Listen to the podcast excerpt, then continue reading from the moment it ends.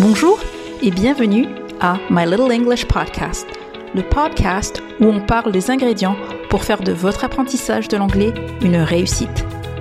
Chaque semaine, je vous aide à réduire l'écart entre la théorie et la pratique et je vous accompagne pour faire vivre votre anglais de façon efficace et pratique. Alors, vous êtes prêts? Let's get started!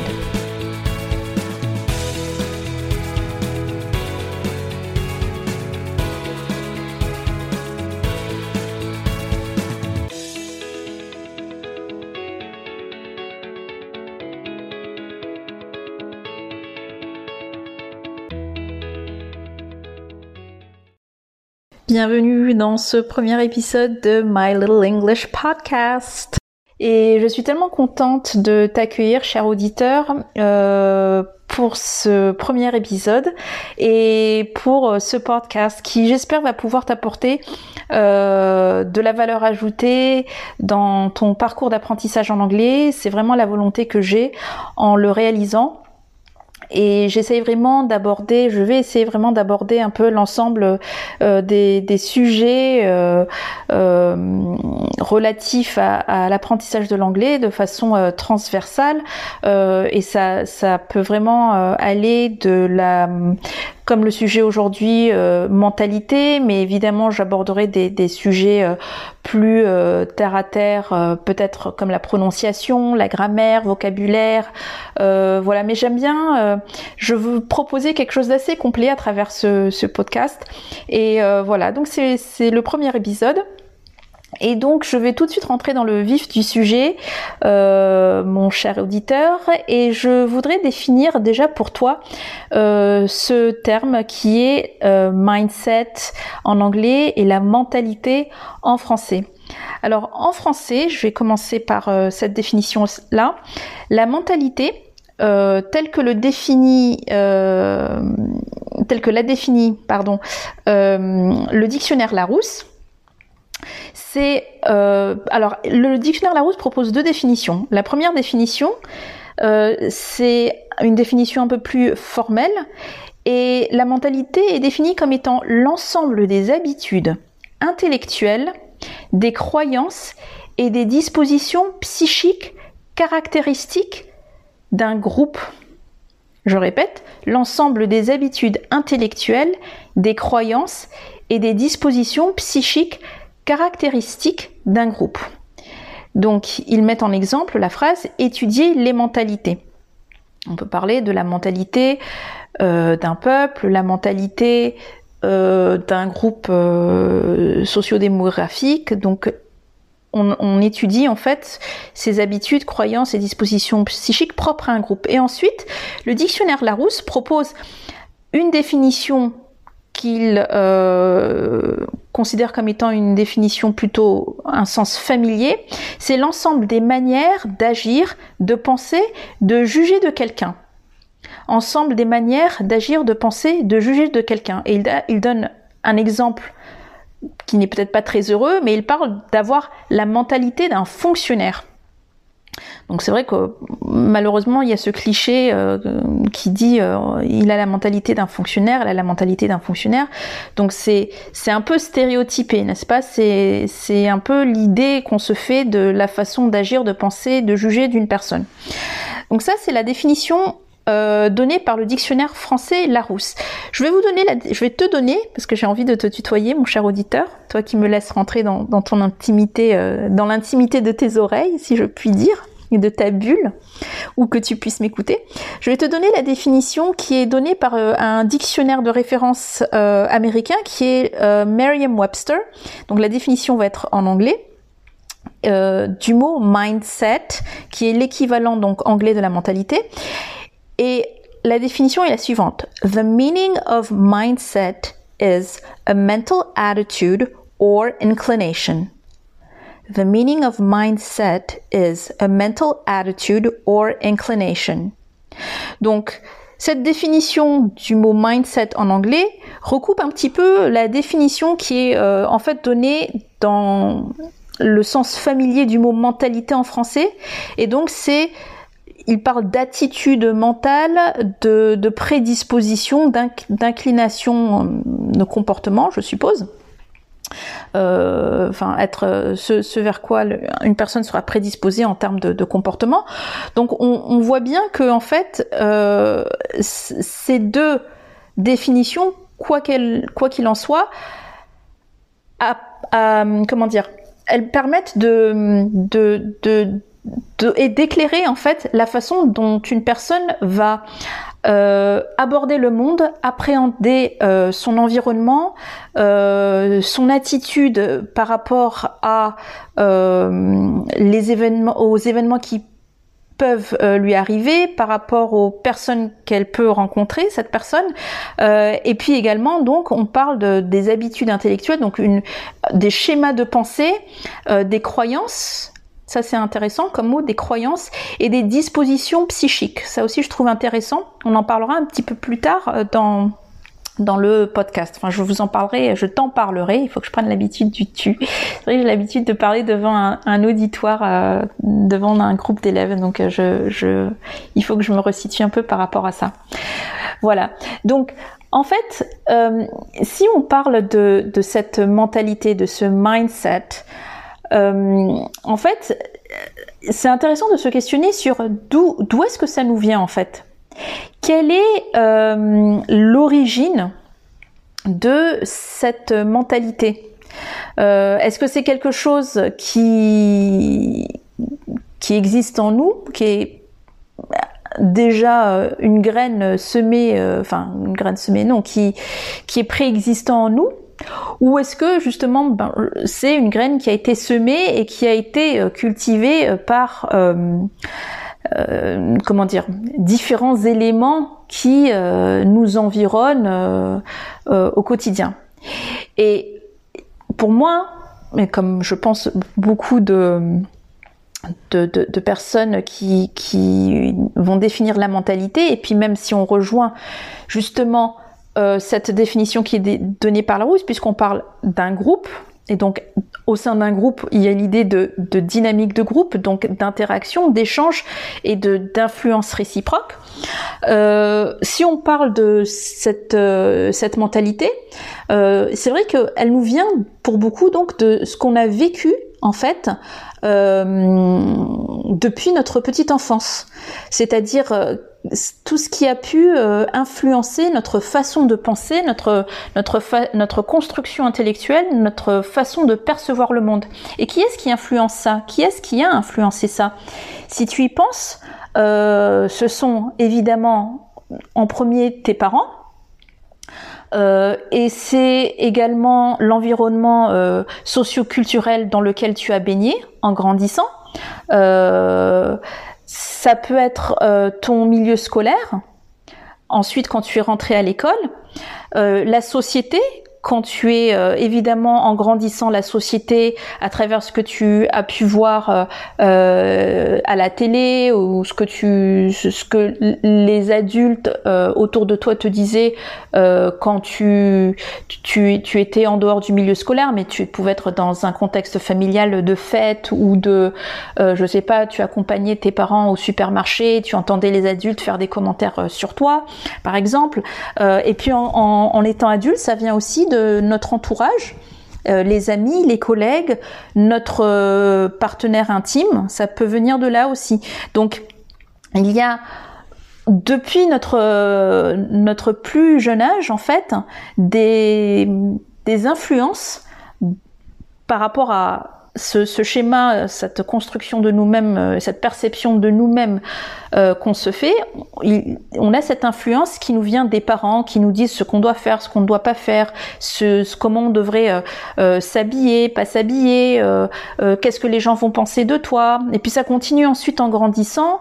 qu'est-ce que les gens, alors quand je finis ma phrase, qu'est-ce que les gens vont penser de toi si tu t'habilles comme ça, si tu te comportes comme ça, si tu dis ça, ou si tu ne dis pas. Enfin, ça peut être aussi des injonctions négatives. Et puis ensuite, ça nous poursuit dans l'environnement euh, donc euh, scolaire avec euh, il faut le dire le milieu scolaire est là pour formater c'est-à-dire faire adopter à l'enfant la posture d'élève. C'est-à-dire tu es dans une salle de classe, tu dois apprendre à te tenir, te comporter d'une certaine façon, tu dois apprendre à t'asseoir, ne pas parler, écouter, euh, prendre, alors je, je, je, le dis parce que c'est souvent le cas euh, lorsqu'on rentre à l'école, au début on, on, on, ne nous apprend pas euh, l'esprit critique. Ça c'est, enfin pour moi, dans ma perception, c'est quelque chose qui arrive plutôt lorsque euh, on est euh, au lycée et encore euh, avec certains sujets où voilà on nous demande un peu de réfléchir avec la philo nanana mais c'est vrai que la première chose qu'on nous apprend à l'école c'est assieds-toi écoute tais-toi et le, le maître sait tout, et c'est lui qui va t'apprendre, le maître ou la maîtresse sait tout, c'est lui qui va t'apprendre, euh, et on n'incite pas forcément euh, les personnes, les enfants à s'interroger, à se questionner, enfin, ce n'est pas dans l'intérêt, on va dire, du, euh, du maître ou de la maîtresse d'école à ce moment-là, parce qu'il y a aussi cette volonté de maîtriser le groupe que représente la classe, n'est-ce pas? Donc il y a déjà ce côté euh, il faut se comporter d'une certaine façon par rapport aux autres, il faut penser euh, un peu tous de la même façon pour qu'on puisse avancer dans le programme, etc. Donc il y a un certain formatage euh, sur la façon de, de, penser, donc sur les habitudes intellectuelles, et, et ensuite donc ça, ça poursuit ça, ça, se prolonge dans l'environnement social et culturel, c'est-à-dire les influences qu'on peut avoir euh, en, en, vivant par exemple dans la société française. Euh, parce que par exemple, je, je, vais prendre mon exemple. Euh, quand j'ai grandi en fait dans des dans différents milieux, euh, je, je suis d'origine malgache et euh, donc déjà dans le milieu euh, familial, euh, donc j'avais des influences par rapport à comment je dois penser, comment je dois me comporter, euh, ce que c'est d'être une bonne euh, malgache entre plein de guillemets. Après, j'ai aussi un temps jusqu'à l'âge de 6 ans grandi en Algérie. Donc il y avait aussi sûrement que ça a dû m'influencer euh, indirectement sur ma perception du monde. De, euh, enfin après je n'en ai pas des, des, souvenirs précis, mais on dit toujours que c'est entre 0 et 6 ans qu'il y a beaucoup de choses euh, qui s'ancrent et qui se forment en nous. Ce n'est pas euh, comment dire écrit dans la pierre, mais ça, ça, influence quand même notre façon de penser, notre façon d'être. Et puis ensuite après, euh, de l'âge de 6 à 16 hum, ans, euh, j'ai vécu aux États-Unis. Et donc là, c'est pareil, il y a tout un environnement social et culturel aux États-Unis. Euh, c'est une terre dans laquelle j'ai une, une, terre. Quand je parle de terre, il y a, je parle pas juste de, de la terre, le pays, mais je parle d'un terreau dans lequel j'ai évolué et qui m'a euh, appris, qui m'a influencé à penser d'une certaine façon, qui est d'ailleurs complètement à l'opposé de comment je pense, euh, de comment je devais penser en tant que malgache. Euh, enfin, ça c'est un autre sujet, mais pour spécifiquement par rapport à l'apprentissage de l'anglais la culture anglo-saxonne et la culture américaine, puisque moi j'ai plus une, une des influences de la culture américaine euh, que la culture anglaise, par exemple, qui est complètement différente. Mais dans la culture américaine, euh, on t'encourage à être différent, à, vivre ton individualité, à oser sortir du lot. Euh, alors ça, peut créer des grosses contradictions parce qu'il y a un côté rentre dans le moule. Euh, enfin c'est passionnant comme sujet, mais il y a, y a le côté effectivement rentrer dans le groupe, rentrer dans une certaine norme, WASP, etc. Mais d'un autre côté, tout ce qui est les mouvements de être fier d'être une femme, être fier d'être black, être fier d'être latino, être fier d'être, euh, euh, de, vivre sa sexualité autrement, euh, de, ne pas être normé par exemple dans sa sexualité, tout ça, ce sont des choses que j'ai entendues en grandissant. En plus, alors l'âge de 6 à 16 ans, c'est moi ce que j'appelle les années form formatives, the formative years. Donc ces années où tu euh, tu, es beaucoup dans l'absorption d'informations, c'est, ça contribue à la construction de ta personnalité pareil. Et donc quand euh, et en fonction de comment tu réceptionnes ces informations évidemment, parce que une dernière chose qui joue aussi dans la construction de ta mentalité et de ton mindset, c'est ton filtre personnel. Euh, c'est-à-dire que ça, c'est aussi pareil dans, dans, comment dire, en neurosciences et psychologie. Euh, deux, deux personnes, deux enfants qui vont grandir dans une même famille ne vont pas forcément percevoir les événements de la même manière, ils ne vont pas se construire de la même façon face aux événements. Et donc là, moi, mon filtre personnel quand je vivais aux États-Unis, c'était ce que j'absorbais et ce qui résonnait chez moi, c'était ose être différent, ose penser différemment, euh, sois fier de, ne pas être comme les autres, euh, cultive ce qui fait de toi quelqu'un de, différent. Et moi, ça m'allait très bien. Ça m'allait très bien euh, par rapport à ma personnalité, qui est que justement, je, n'aime pas rentrer dans le moule et que je n'ai pas envie d'être Monsieur, Madame, tout le monde. Sans pousser, sans forcer le trait, je suis quand même assez fière d'être, d'avoir un côté mouton noir. façon de parler. Et donc, pourquoi je, divague un petit peu Je veux pas trop aller trop loin, mais la raison pour laquelle tout ça c'est important, c'est que tout ça contribue à la façon dont on va penser. Euh, et je, je, finis juste une, enfin c'est une digression sans en être euh, une. Mais par exemple, la mentalité française, et c'est aussi pour ça qu'on parle de mentalité et, qui est vraiment liée à, une, culture, à un terreau. Euh, la mentalité française n'encourage pas forcément le fait d'être euh, différent et, de, et, et c'est même dans, dans la devise et ça fait partie aussi de, des valeurs euh, républicaines, la laïcité, égalité, fraternité, liberté. Je, enfin, la devise, elle est très belle et les valeurs laïques en soi, je, je les comprends. Mais du coup, ça, ça a aussi un autre côté, c'est que euh, on encourage à ce que tout le monde soit, euh, surtout euh, si tu, as une religion différente, si tu, tu, as, tu penses différemment, ne, sors pas du lot, ne fais pas de tâches. Parce que pour être français, pour être français et pour intégrer l'intégration française, ça c'est très important. Et justement, c'est quelque chose qui est différent par rapport à la culture américaine qui est tu peux être américain, euh, et il y a une culture américaine, mais tu peux aussi euh, afficher euh, des couleurs différentes. Chose que la culture française n'encourage pas, n'encourage pas. Et donc du coup, quand, quand, on parle de ces, ces, différences de mentalité, la mentalité française, la mentalité américaine, c'est tout ce vécu-là qui fait qu'ensuite, comment on aborde la vie, comment on, rentre dans la vie, dans son esprit entrepreneurial, dans son envie de prendre des risques, dans le côté j'ose, dans le côté je, je veux faire ou j'essaye de faire différemment, j'en fais mon credo ou, ou, ou, ou pas. Donc tout ça, en fait, j'en parle parce que ça fait partie donc dans la mentalité, dans le mindset.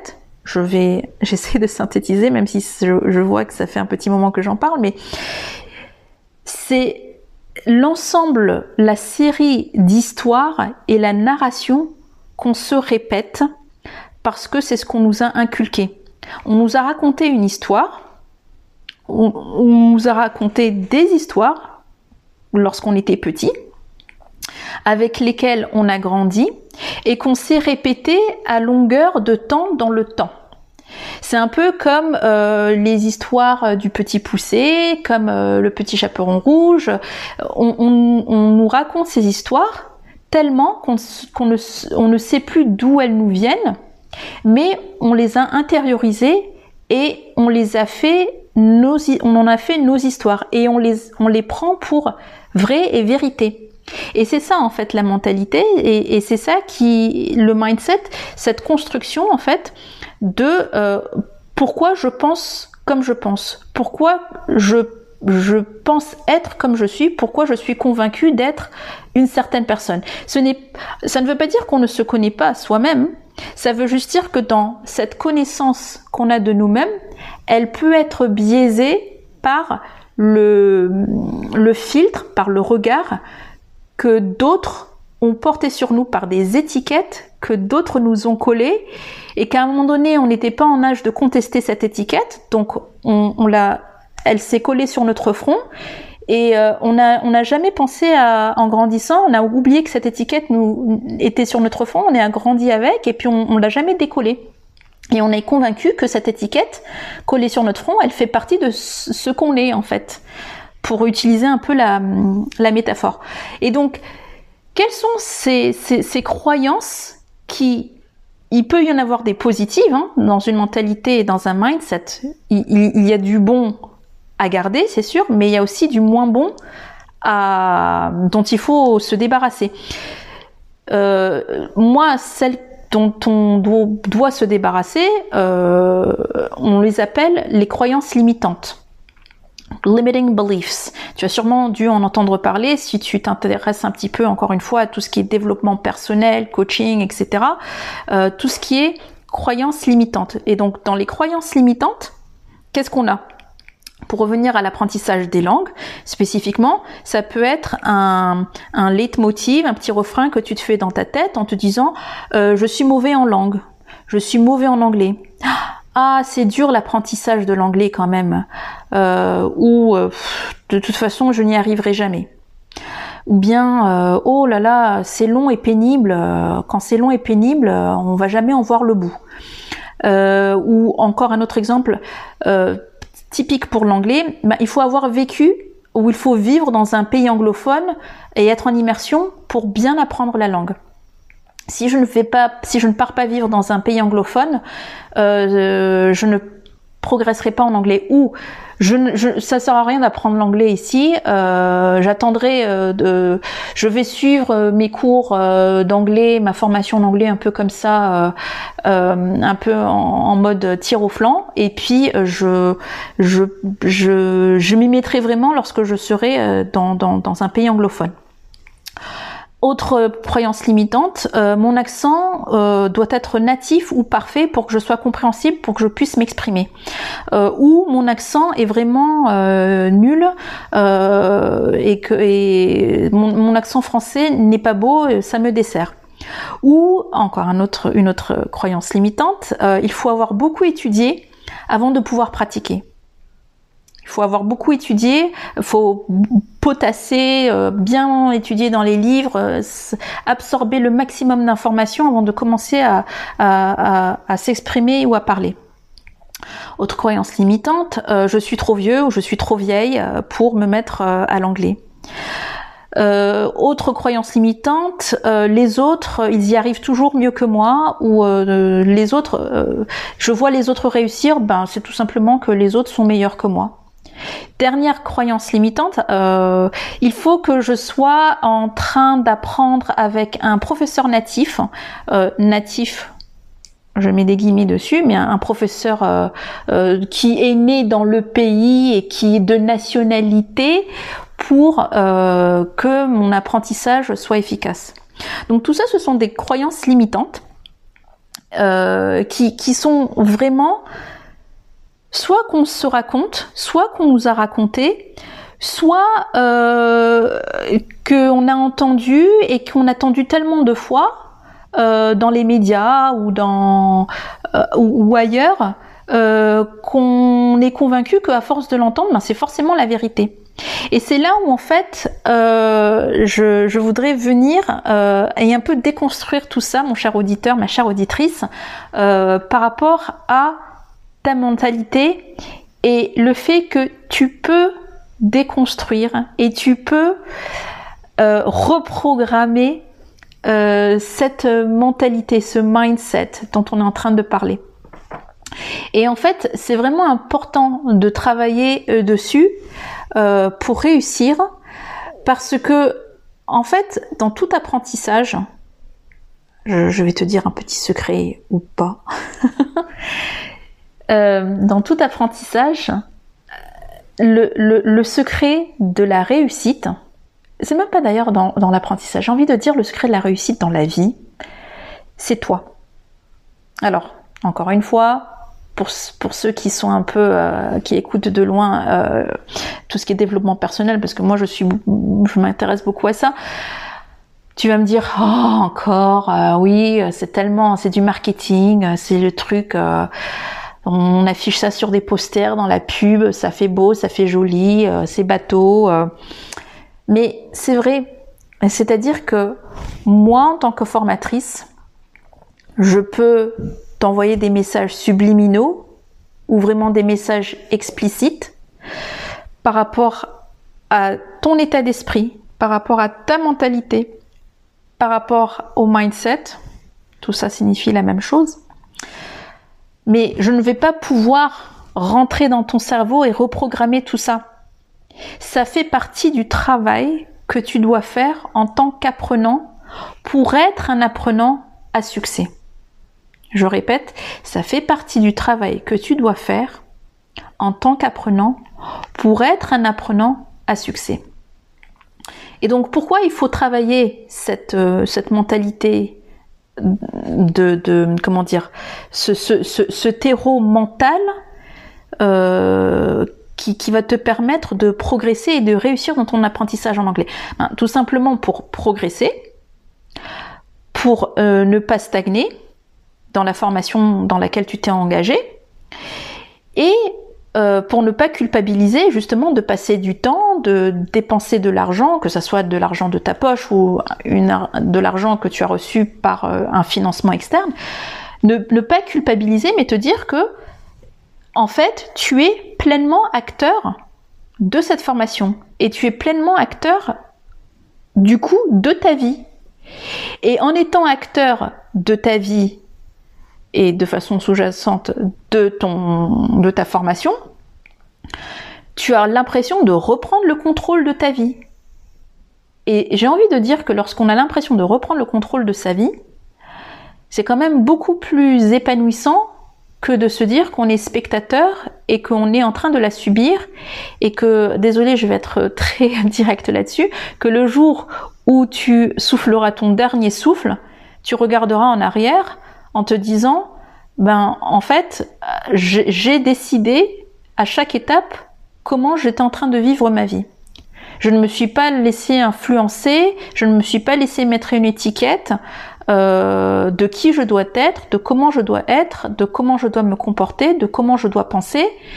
J'ai été maître de mon corps et de mon cerveau et de ma vie, du coup. Et donc c'est important en fait de, de travailler sur cette euh, mentalité, de se reprogrammer mentalement pour euh, réussir et, dépasser aussi euh, des choses qui peuvent euh, survenir en cours de route, qui sont par exemple le syndrome de l'imposteur. Ça, c'est pareil, c'est quelque chose dont on peut parler souvent, cette, cette impression de ne pas être valide, légitime dans ce qu'on est en train de faire, dans ce qu'on est en train de faire, dans la démarche qu'on est en train de faire. Et pour surmonter ça, je pense, même si ça va revenir hein, au galop euh, à plusieurs reprises, c'est vraiment important d'être ancré dans sa tête et dans ses tripes sur qui on est, où on veut aller, ce en quoi on croit, euh, ce dont on est capable, croire en, soi-même, en, sa, sa résilience, en son pouvoir d'agir, euh, pour se dire que ce qu'on est en train de faire et ce qu'on est en train de réaliser, c'est euh, légitime, ça a du sens et c'est une étape dans notre réussite personnelle. Et parce que c'est une étape dans notre réussite personnelle et qu'on a réussi de façon pleinement légitime, on a le droit de célébrer cette réussite. Et dans un apprentissage, c'est pareil, savoir célébrer ses réussites, ses petits progrès ou ses grands progrès, peu importe, ses progrès, c'est important. Et ça fait partie de, c'est quelque chose qui s'auto-nourrit en fait dans, dans cette euh, reconstruction de, de sa mentalité. N'est-ce pas? Donc je sais que je te, je te donne beaucoup d'informations, je te, je te nourris de beaucoup de, choses, beaucoup d'idées. Je ne sais pas ce que tu en penses. Je, suis curieuse de savoir si tu partages euh, mon avis ou pas, si ce que t'inspire euh, ces, premières, euh, ces premières énoncés, ces premières idées en fait que je te donne par rapport à la mentalité et au mindset. Mais voilà, j'essaie de te dresser une image, un tableau. Si tu t'imagines en fait être sur un chemin de, de ton apprentissage, dis-toi que en début de ce chemin, le, le sac que tu portes, qui est sur ton dos, son contenu, il y a des choses que toi tu auras mises dedans et des choses que d'autres auront mis dedans. Certaines de ces choses vont te servir, certaines de, ces choses vont te desservir. Il faut que alors, si tu arrives à le faire dès le début, c'est fantastique, mais tu n'auras peut-être pas le temps de poser ton sac et faire le tri. Peut-être que tu vas tout de suite te, lancer. Mais il faut qu'au fur et à mesure que tu avances, si tu te sens, si tu sens que ton sac est un peu trop lourd, ou que à chaque fois que tu fais une petite pause, tu regardes et tu te rends compte que tu as du superflu et des choses qui ne te servent pas, qui te desservent, qui te ralentissent, qui te, comment dire, qui, qui, qui, ne sont pas bénéfiques pour toi, ce qu'il y a dans ce sac-là, ces choses-là, il faut que tu les sortes du sac, que tu les poses au bord du chemin et, que tu continues à avancer. Et qu'en avançant, si tu as des belles choses que tu vois et que tu as envie de saisir et mettre dans ton sac, qui te seront utiles, qui peuvent être des, souvenirs qui peuvent créer un ancrage positif en toi, je t'encourage à les prendre, à les mettre dans ton sac et à poursuivre ton chemin en te disant que ce chemin, il, aura forcément un bout. Dans tout chemin, enfin la Terre est ronde, hein, donc à un moment donné, euh, tu fais, même en faisant le tour de la Terre, tu vas revenir à ton point de départ, aussi long que le chemin puisse être. Donc un chemin a toujours un début et une fin, et il faut avoir confiance en toi et avoir confiance que ce chemin, tu peux le parcourir, tu, tu vas pouvoir gérer tes ressources mentales et physiques pour faire ce parcours. Donc, quand je, je, parle de mentalité et de mindset, parce que je, tu vois, je te parle d'un parcours, euh, je te parle de, de chemin d'apprenant, je te parle de parcours, mais c'est la même chose hein, lorsqu'on a une mentalité euh, de sportif euh, de haut niveau, par exemple. Alors, je, je parle pas à titre personnel, mais j'ai mon mari fait fait du trail, pratique du trail de temps en temps, donc de, de, de la course un peu de montagne sur du plan, enfin de, sur des avec du dénivelé. Euh, quand, tu, quand tu dois courir pendant trois jours d'affilée, euh, tu es obligé à un moment donné de te d'avoir une préparation mentale, de, de, savoir à quoi tu, tu vas t'attendre. Et tu peux pas te dire que je vais m'engager dans ce chemin en me disant que de toute façon euh, je vais pas aller au bout et que de toute façon mes chaussures sont pourries et que de toute façon euh, j'ai toujours été euh, gringalé et pas sportif dans ma vie. Donc bon il faut, se, créer ce terreau positif, n'est-ce pas? Et donc, quand tu... Moi, ce que je t'invite à faire, en fait, déjà, c'est... Alors, en, deux temps. Le, premier temps, de façon très consciente, c'est quelles sont les histoires, je te pose la question, mon cher auditeur, ma chère auditrice, quelles sont les questions auxquelles, quelles sont, pardon, les histoires auquel tu crois. Je t'invite à faire cet exercice. Tu prends une feuille, tu prends un stylo et tu, tu notes en fait les, histoires. J'appelle ça histoire, mais tu peux les appeler les croyances. Quelles sont les croyances auxquelles tu crois? C'est un peu rébarbatif, mais quelles sont les croyances auxquelles tu crois? Quelles sont les histoires auxquelles tu crois? Par rapport à toi. En repensant à tout ce que je viens d'évoquer précédemment euh, par rapport à l'apprentissage d'une langue, par exemple. J'ai donné des exemples. Quelles sont les histoires auxquelles tu crois? Et ma deuxième question, pour t'inciter à réfléchir, quand est-ce qu'elles ont été ancrées en toi? À ton avis, quand est-ce qu'elles ont été ancrées en toi, ces histoires? Dans ta petite enfance? À l'école? Lors d'une fête, lors d'un mariage, lorsque euh, Tati machin euh, a sorti une remarque et que ça t'a piqué dans le vif et tu, l'as pris comme vérité, je, ne sais pas, je, je, réfléchis à haute voix, mais quelles sont les histoires auxquelles tu crois et qui sont ancrées en toi? Et un autre exercice justement qui est intéressant à faire par rapport à ça, qui rejoint un peu l'anecdote, à quel âge, à ton avis, ces histoires ont été créées en toi. À quel âge? À quel âge tu as commencé à prendre ces histoires pour vérité, ces croyances pour des vérités immuables? Et ma troisième question, c'est est-ce qu'aujourd'hui, à l'âge adulte que tu as, si une personne qui avait l'âge que tu avais, une personne qui a l'âge que tu avais, au moment où on t'a euh, insufflé ces croyances limitantes, te disait, mais tu sais, euh, j'invente, mais par exemple, tu, as été au, lycée, l'année du bac, et ta prof d'anglais, t'as toujours, t'arrêtais pas de te répéter, tu avais 17 ans, l'année du bac, et la prof d'anglais n'arrêtait pas de te répéter, ah mais de toute façon, tu sais, euh, toi, c'est sûr, euh, ton, ton, ton bac d'anglais, tu vas le louper. Vu comme tu travailles, c'est sûr, t'iras jamais loin.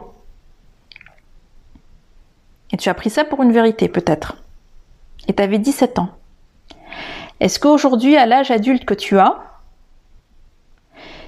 si cet ado de 17 ans venait te voir en te disant, mais tu sais, euh, tu, tu, tu, je vais te dire une vérité sur toi, tu n'iras jamais nulle part en anglais, avec l'anglais, est-ce que tu donnerais de la valeur à ce que cet adolescent de 17 ans est en train de te dire? Parce que peut-être que c'est la prof d'anglais qui t'a lancer cette affirmation, mais toi tu l'as pris comme vrai, tu te l'es approprié, et c'est l'histoire que tu te répètes depuis jusqu'à ton âge adulte.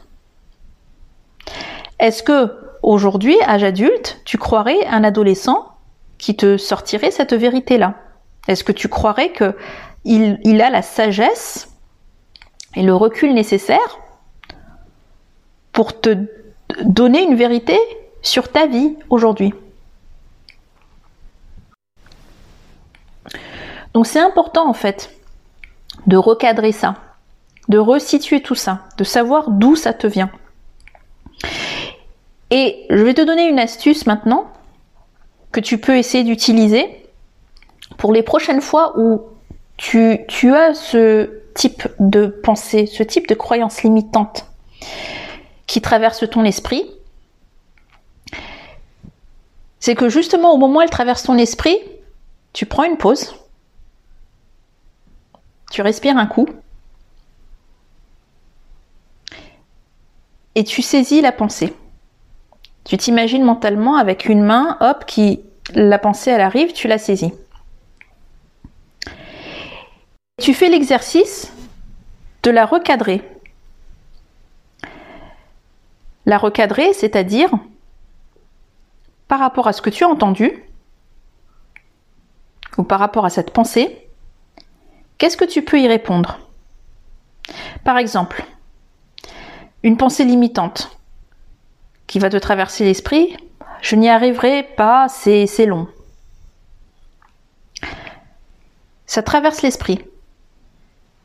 Tu, l'entends cette pensée, tu, ça y est, tu es conscient qu'elle arrive et qu'elle est, qu'elle est là présente dans ton esprit.